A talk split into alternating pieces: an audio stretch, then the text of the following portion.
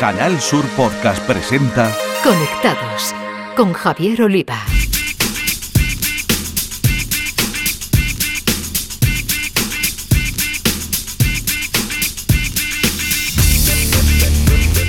Bienvenidos, conectados. Os traemos un día más la actualidad del mundo de las nuevas tecnologías de la información y la comunicación, nuestro epicentro Andalucía y desde aquí al resto del mundo a través de la red. La próxima semana, Andalucía se convierte en el centro del debate sobre la ciberseguridad en el ámbito industrial y para que nos hable de esa doble cita en Sevilla y Málaga tendremos con nosotros al presidente en Andalucía del Centro de Ciberseguridad Industrial, Juan Miguel Pulpillo. En la sección de tecnología andaluza con nombre de mujer, la directora de la revista digital Mujeres Valientes, María José Andrade, nos acercará la magnífica labor de María Jesús Garrido al frente de Mini Funky. En el espacio dedicado a los videojuegos, los expertos andaluces del podcast Todo Games de Canal Sur Radio, José Manuel Fernández Espíritu y Jesús Relinque Pella, nos traerán la esperada actualización del bochornoso y fútbol 2022, heredero del Pro Evolution Soccer, y el regreso de la muy seguida saga Monkey Island. Las novedades y cambios en las redes sociales nos las acercará el consultor de redes y responsable de los Instagrames de Cádiz, José Mi Ruiz, nos avanzará todos los detalles de la reclamada edición de Twist en Twitter y la vuelta del feed cronológico a Instagram. Tenemos muchas cosas con la realización técnica de Javier Reyes, pulsamos Enter y comenzamos. Conectados con Javier Oliva.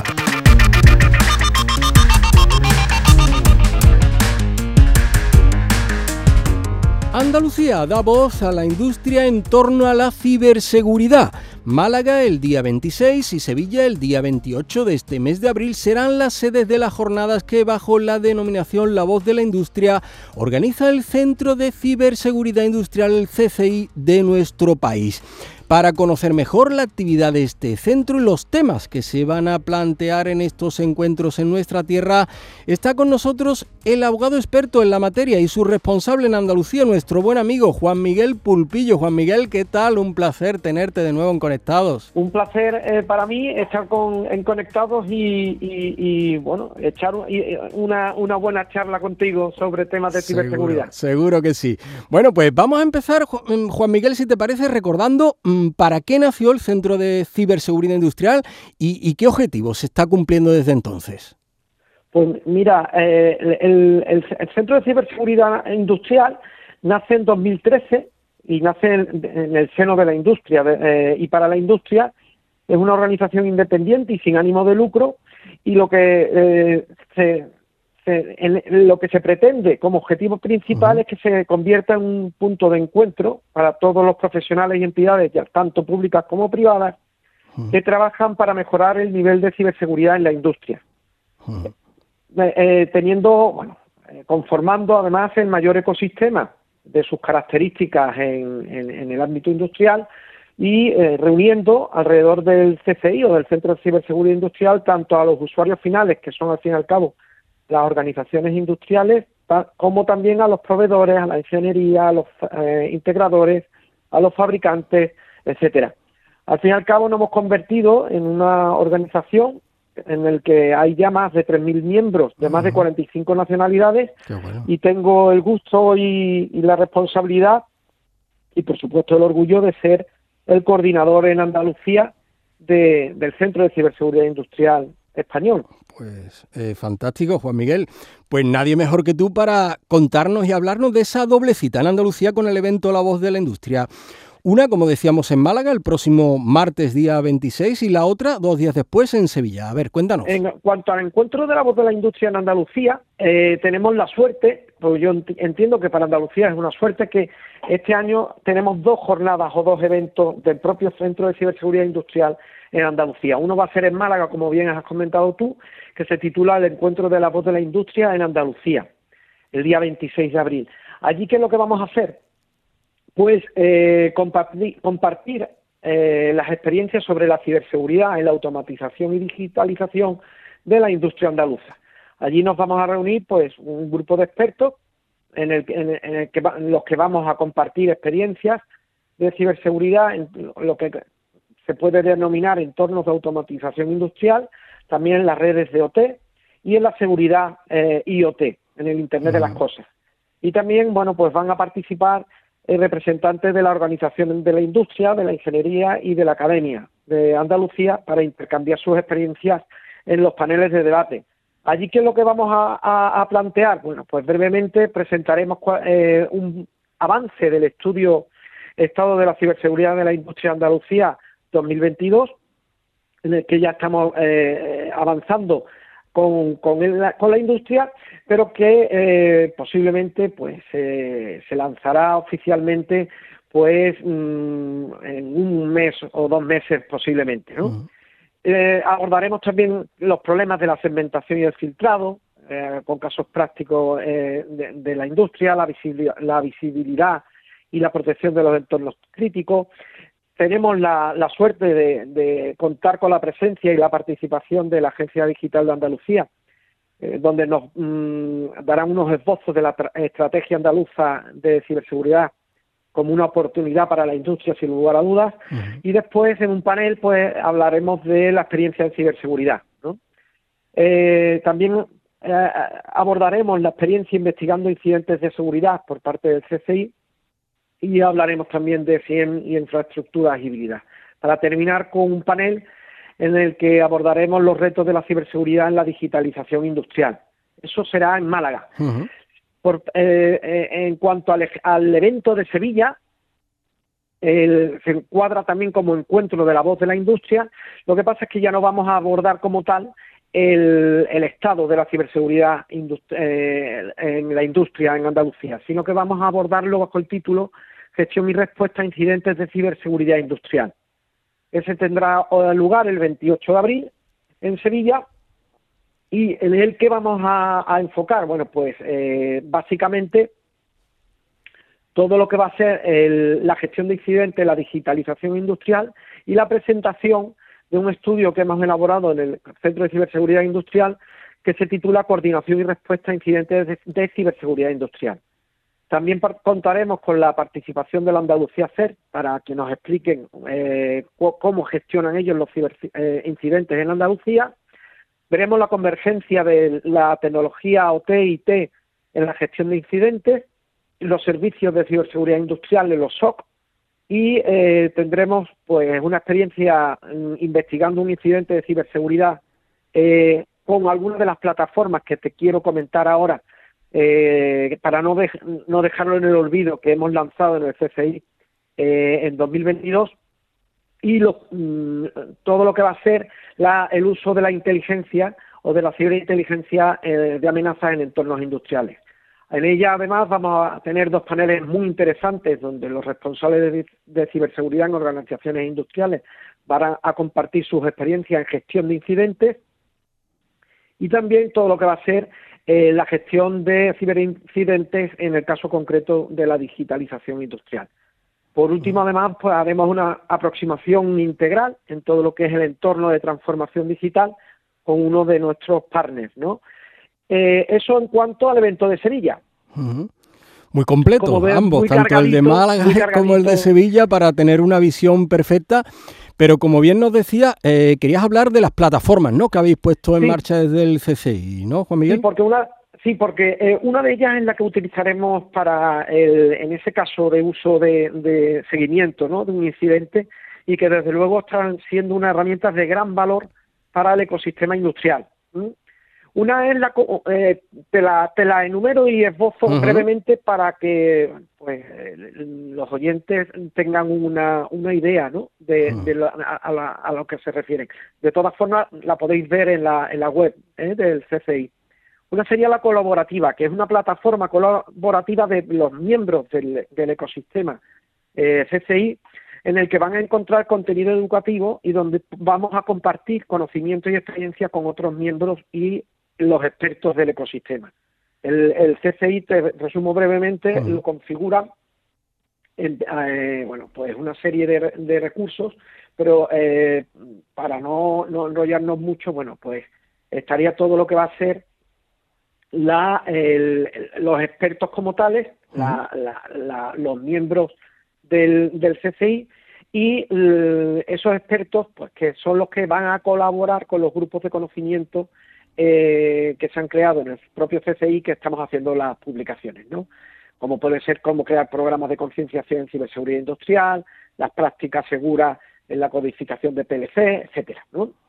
Y desde esa perspectiva, bueno, pues el CCI ha generado esa plataforma colaborativa para que los expertos estemos, eh, entre los que yo estoy yo también como experto del CCI, estemos mm, a, disponibilidad del propio ecosistema de la industria. Ahí, eh, Juan Miguel, ¿se puede acudir cuando hay un incidente de ciberseguridad en alguna de, de las compañías asociadas al CCI? Bueno, las compañías que están asociadas al CCI, algunas son industria como tales y otras son infraestructuras críticas. Entonces, tendrán que seguir los canales establecidos en la regulación para la notificación de incidentes. Nosotros sí lo que, lo que ayudamos es a gestionar eh, esos incidentes con guías o con recomendaciones y con nuestras propias plataformas, pero no, no sustituyen los canales oficiales de, notificación del incidente. Eh, a mí me gustaría saber, eh, Juan Miguel, ¿a qué peligro se está enfrentando ahora mismo la industria andaluza por centrarnos en, en nuestra tierra eh, bueno, pues fruto lógicamente de ese inexorable proceso de digitalización ¿no? que, estamos viviendo desde hace algunos años. ¿Cuáles son los principales peligros y no sé si estamos realmente preparados o concienciados en la, en la industria andaluza? Bueno, vamos, el, estado de, madurez de la ciberseguridad industrial en Andalucía, que la estamos analizando en el, en el año 2022 y que ya hemos hecho breves análisis en, la, en, estos seis años anteriores, porque cada dos años venimos a Andalucía a hacer eh, ese análisis, pero bueno, pues no se encuentra a, a, mucha distancia ni, ni, tampoco por encima, sino que casi todas las comunidades autónomas más o menos tienen ese mismo nivel de madurez. ¿Cuáles son los grandes problemas? Pues quizá eh, la diferenciación eh, de la que es OT, la tecnología de la, de la operativa, de la operación, frente a la TI o la tecnología de la información, la falta quizá se está invirtiendo mucho y se ha avanzado mucho en IT y mm. no hay tanto avance en la parte eh, de la operación, ¿no? Y sin lugar a dudas, los grandes problemas podríamos identificarlos en mm, la seguridad perimetral, también podríamos hablar de la segregación, la, falta o, todavía no mm, gran madurez en la segregación de redes, en la, la diferenciación y separación de lo que es la, la red IT de la red OT, la IT está normalmente más expuesta y ahora con toda la parte de Internet de, eh, de las cosas industriales, el, Internet de las cosas industriales conectadas, pues aumenta el perímetro de, de, riesgo y de ciberataque eh, de la OT y obviamente se están generando mm, problemas interesantes en, en, la, en, la, zona de Andalucía y en, general a nivel internacional y mundial en el problema que se plantea en ese, en ese ámbito. Tanto es así que, bueno, pues posiblemente uno de los grandes eh, problemas que estamos encontrando es esa falta quizá de protección perimetral de la OT, eh, pues pone a disposición pues la visualización de IPs de las industrias que pueden hacer que el, el malintencionado que realiza el ataque al identificar esa IP pueda generar una, un ataque o, aprovechar la debilidad que pueda tener ese dispositivo eh, que está visible en el exterior a través de redes y eh, provocar un, un, ataque como el que se ha producido hace relativamente poco tiempo en el que aprovechando esa esa debilidad o esa ese, esa bueno esa vulnerabilidad, del sistema pues eh, logró acceder al sistema con la intención de cifrar y, solicitar rescate. ¿Cuál es la, la, problemática fundamental? Pues que puede producir la paralización como tal del sistema de control y monitorización de la propia infraestructura. Es el ransomware, ¿no? al que más se están exponiendo ahora mismo las empresas, ¿verdad? lo que pasa es que antes atacaban para robar bases de datos y pedir rescate de las mismas. Sí. Tenemos ahora mismo un caso de rabiosa actualidad, donde no ha sido como el cifrado como tal, sino el robo de información con, con la Federación Española de Fútbol, ¿no? pero, que no que no es objeto del CCI, pero que, que la noticia está candente. Pero obviamente el, el negocio se está trasladando no solo ya a captar información y, y, y, eliminar la disponibilidad de esa información para la organización como tal, y se está enfocando también a la parte industrial con la paralización de la propia infraestructura, pidiendo el rescate ya no tanto a lo que sería el cifrado de datos, que también lo, lo, desarrollan, sino a la eh, indisponibilidad y eh, paralización de la infraestructura industrial. Que es bastante grave, sin duda. ¿Mm? Mm, si me, si me lo permite, para, para eh, en ese ámbito, en ese ámbito es por lo que se ha eh, generado por parte del Centro de Ciberseguridad Industrial dos plataformas. Eh, bueno, tres plataformas, pero enfocadas a lo que serían la mm, identificar requisitos de ciberseguridad en zonas, conductos y componentes y sobre todo en la arquitectura de red a la que he hecho mención con esas problemáticas de eh, segregación e identificación a través de, redes de IPs, por ejemplo, pues está la plataforma Resim, que está destinada a eso, a generar proyectos de, de automatización o digitalización industrial, identificando requisitos específicos de ciberseguridad en esas zonas conductos componentes de red. Y para ello utilizamos el estándar IS 62443, que es el estándar eh, de, industria en materia de ciberseguridad y la, la SNIF, ¿no? la norma SNIF. Y por otro, hay otra plataforma que es la STEAM, que estaría destinada a generar y caracterizar escenarios de incidentes de ciberseguridad industrial de, alto impacto. ¿Para qué?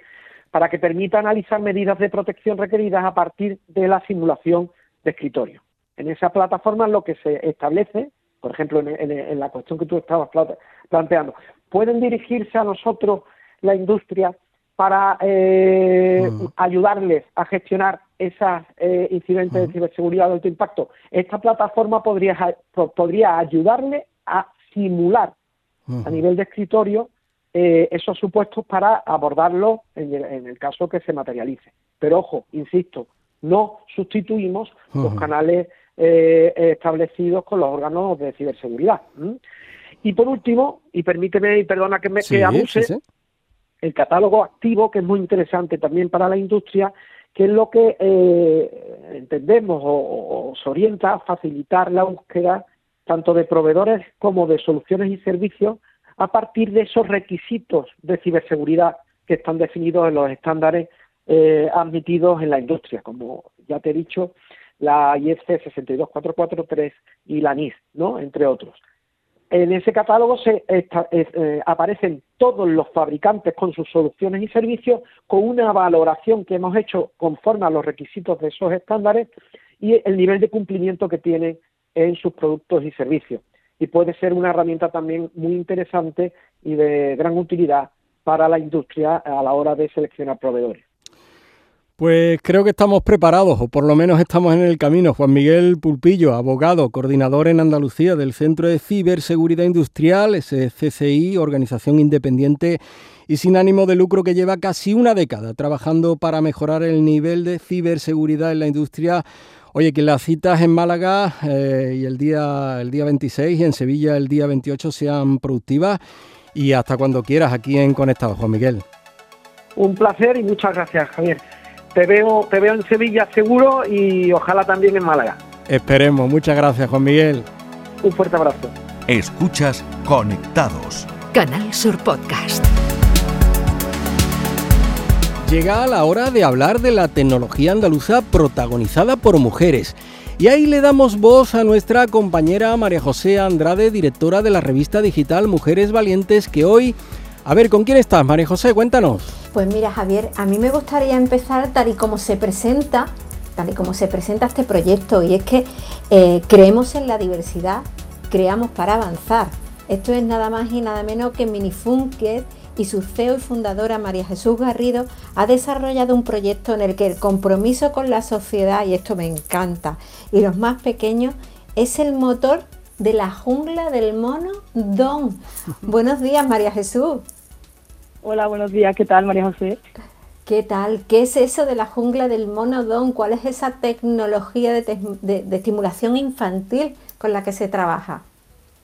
Pues bueno, la, la jungla del mono Don es un software que hemos creado tras mi experiencia profesional y usamos la realidad virtual con personajes animados que en cada fase eh, lo que queremos es mejorar un punto del, área del desarrollo de, del niño o la niña con el que estamos trabajando. ¿Y cuál es el enfoque diferente que se le da a este proyecto? ¿Qué es lo que hace distinto a Minifunky? Pues bueno, a Minifunky lo que le hace distinto sobre todo es eso, el uso de, de la realidad virtual, de las nuevas tecnologías en este caso que está emergiendo, que es la realidad virtual y lo que se está hablando mucho del metaverso, y sobre todo es eso, esta nueva tecnología, ¿no? Porque la mayoría de estos niños pues van a sus terapias con psicólogos, fisioterapia, eh, terapeutas ocupacionales y es cierto que mejora muchísimo, pero la realidad virtual con su poder de inmersión, que en un segundo está pues en, el universo, en el océano, tiene ese punto, ¿no? Que es lo que nosotros queríamos de, de darle emoción y el poder de divertirse a la vez que están mejorando en estas áreas o juegan. María Jesús, y, cuando los peques eh, tienen esas experiencias, entran a través de la tecnología, eh, se transportan a otros mundos, ¿qué es lo que veis vosotros? ¿Qué es lo que os llega a vosotros? Pues lo que nos llega a nosotros, en principio, sobre todo es eso, ¿no? la emoción que sienten, eh, cómo mejoran en áreas que llevan años trabajando y que de repente, por ejemplo, tenemos un caso de un niño con mutismo selectivo, que él solo hablaba con sus padres con las demás personas se comunicaban con tableros de comunicación con pictogramas y de repente el primer día que le ponemos el visor de realidad virtual empieza a hablar con nosotros como si nos conociese de toda la vida, como si fuéramos su padre o su madre, ¿no?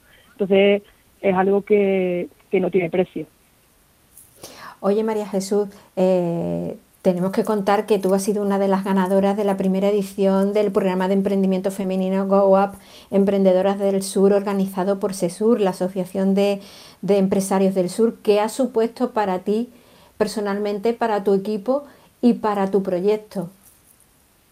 Pues sobre todo ha sido algo que no esperábamos porque ya nos sentimos finalistas estando dentro del programa y ganadores, ¿no? De poder compartir el talento femenino y, compartir las experiencias y las inquietudes con las demás compañeras del programa, pero sí es cierto que, el reconocimiento nos ha dado ese empujón, ese empujón de, ilusión y de que no nos falta, pero sí que es cierto que, este tipo de reconocimiento es muy positivo para nosotros, para seguir luchando, sobre todo para crear eh, impacto y innovación social. Eh, una cosa, María Jesús, y para terminar, eh, ¿Se está teniendo en cuenta la tecnología en Andalucía? ¿Cuál es ese campo de trabajo en el que se desarrolla todas estas, todos estos proyectos y todas estas ideas de negocio en la que la tecnología, la innovación y la digitalización se está implantando de esta manera?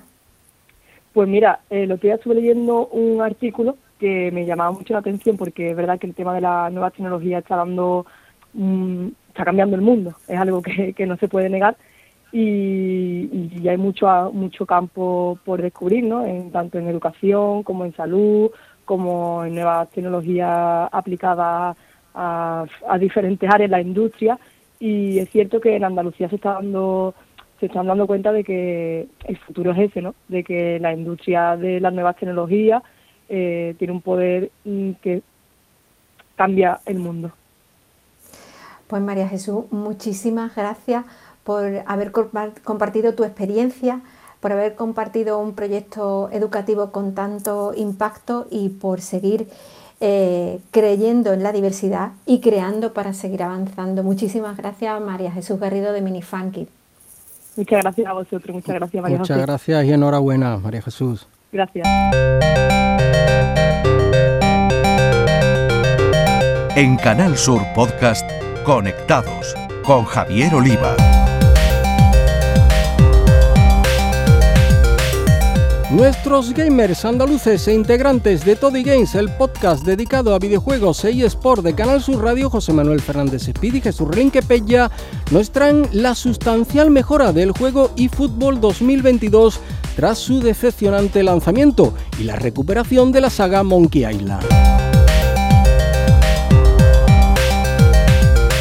Jugadoras, jugadores, bienvenidos. Las ganitas de ponernos con los videojuegos no desaparecen después de Semana Santa, y mientras el cuerpo aguante también tendremos buenas noticias al respecto, como por ejemplo la actualización que convierte al polémico eFootball 2022 de Konami en, ojo al dato, un videojuego más que decente, ¿Qué trae de nuevo el Update 1.0?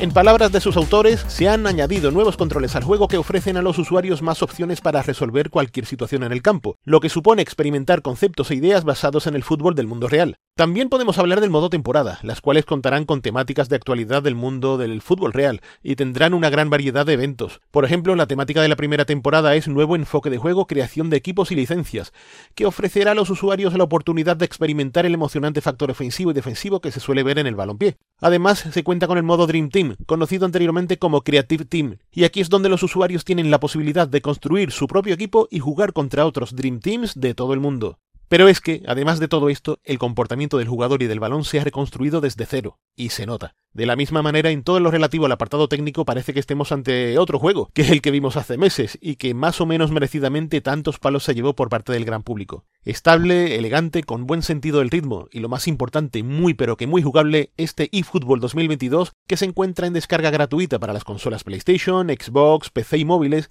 se ha convertido en lo que debería haber sido desde el minuto uno, el necesario heredero de Pro Evolution Soccer y una alternativa viable a la saga FIFA. Y otra gran noticia que hoy queremos comentar atañe al regreso de un título, bueno, de una saga muy, muy querida por, los viejos rockeros, por los que llevamos mucho tiempo en, en, los videojuegos. En especial, bueno, por los amantes de las aventuras gráficas, ¿no? Porque vuelve Monkey Island, eh, bueno, pues muchos años después de su última entrega. Eh, hay que recordar que, digamos, las primeras entregas, tanto la, primera, el secreto de Monkey Island, como, su segunda parte, bueno, pues fueron creadas por el equipo capitaneado por, el creador del juego, eh, Ron Gilbert. Más allá de eso, eh, hubo dos entregas más donde ya Gilbert no participó y después de ello, pues también unas entregas posteriores desarrolladas en este caso por Telltale Games. Pero eh, lo importante es que Gilbert vuelve, que ha traído eh, al equipo original o gran parte de, ese equipo, porque, bueno, eh, por ejemplo, el grafista Dave Grossman colabora con él, que es un, clásico también de, de, la compañía de LucasArts, o también podríamos mencionar a David Fox, que fue un diseñador, programador que participó en juegos como Zack McCracken o el primer Maniac Mansion. Eh, y por supuesto, para la banda sonora, pues no podía faltar Michael Land, que fue el responsable de, aquella tonadilla eh, tan clásica y tan característica que seguro que todos recordamos. Ha salido un tráiler, han salido algunas capturas, eh, todo esto lo que hace es alimentar el hype por querer ponerle las manos encima a este regreso tan esperado de Monkey Island, que en este caso será distribuido por Devolver Digital a final de, este año y que, como decimos, no podemos esperar a poder probar eh, las nuevas aventuras de Guy Bruce Threepwood. Con esta noticia ponemos el punto final al Conectados de hoy. Un saludo y seguid jugando. En Canal Sur Podcast, Conectados con Javier Oliva. Y ahora repasamos lo que nos deja el mundo de las redes sociales y lo hacemos con Josemi Ruiz, Instagramer y consultor de redes que nos anuncia cómo se está gestando la esperada edición de tweets en Twitter y la recuperación del feed cronológico en Instagram. El feed cronológico ha vuelto a Instagram, pero de forma muy peculiar. Una forma adicional de elegir lo que queremos ver al usar la aplicación. Favorito, donde podremos seleccionar una cantidad limitada de amigos y creadores cuyos contenidos nos interesen más. Este feed en orden cronológico llega bajo el nombre Siguiendo. Puedes activar esta opción desde la aplicación móvil. Simplemente toca sobre el logo de Instagram en la esquina superior izquierda y elige Siguiendo. A continuación, la aplicación empezará a mostrarte las fotos e imágenes de tus amigos y creadores en el orden en que fueron publicadas. La opción favorito, por su parte, también puedes encontrarla al tocar sobre el logo. Al entrar podrás agregar hasta 50 personas para ver rápidamente y en orden cronológico sus publicaciones. Estas tendrán también prioridad para aparecer primero en el feed de inicio ordenado algorítmicamente, pero estarán identificadas con una estrella. Recordemos que Instagram no permite que configuremos como opción predeterminada un feed ordenado cronológicamente.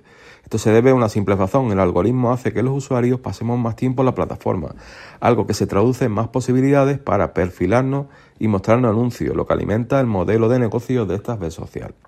Y de Instagram pasamos a Twitter, que ha dado mucho que hablar en los últimos días. Tras anunciar la adquisición del 9,2% de Twitter, uno de los primeros comentarios de Elon Musk ha sido preguntar en la red social si debe presionar para que Twitter integre una función de edición de tweets. Bien, pues Twitter ha confirmado que esta función va a existir, pero no por el resultado de la encuesta de Musk. La compañía lleva desde el año pasado trabajando en una herramienta para hacerlo. El 1 de abril, que es el equivalente al Día de los Inocentes en Estados Unidos, incluso lo anunció públicamente. Pero casi toda la comunidad de usuarios lo consideró una broma. Esta es una de las funciones más demandadas desde hace años por los usuarios, aunque Twitter, sin embargo, se ha resistido a implementarla por los problemas que puede causar.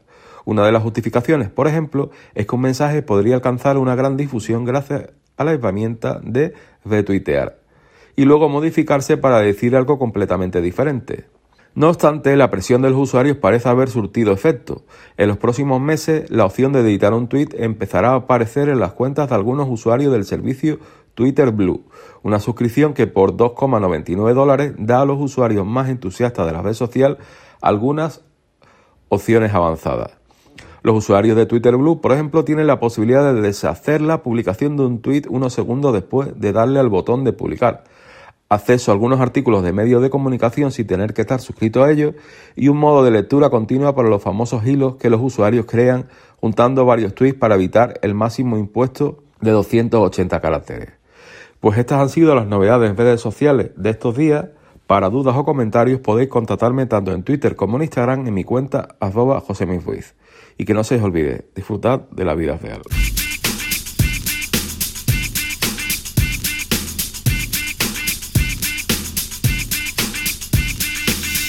Es hora de terminar, ya sabéis que cada dos semanas tenéis una nueva entrega de Conectados en la plataforma de podcast de Canal Sur Radio, en Spotify o en Google Podcast, entre otras, así que os pedimos que os suscribáis en algunos de estos canales. Hasta entonces, a todos, feliz vida virtual.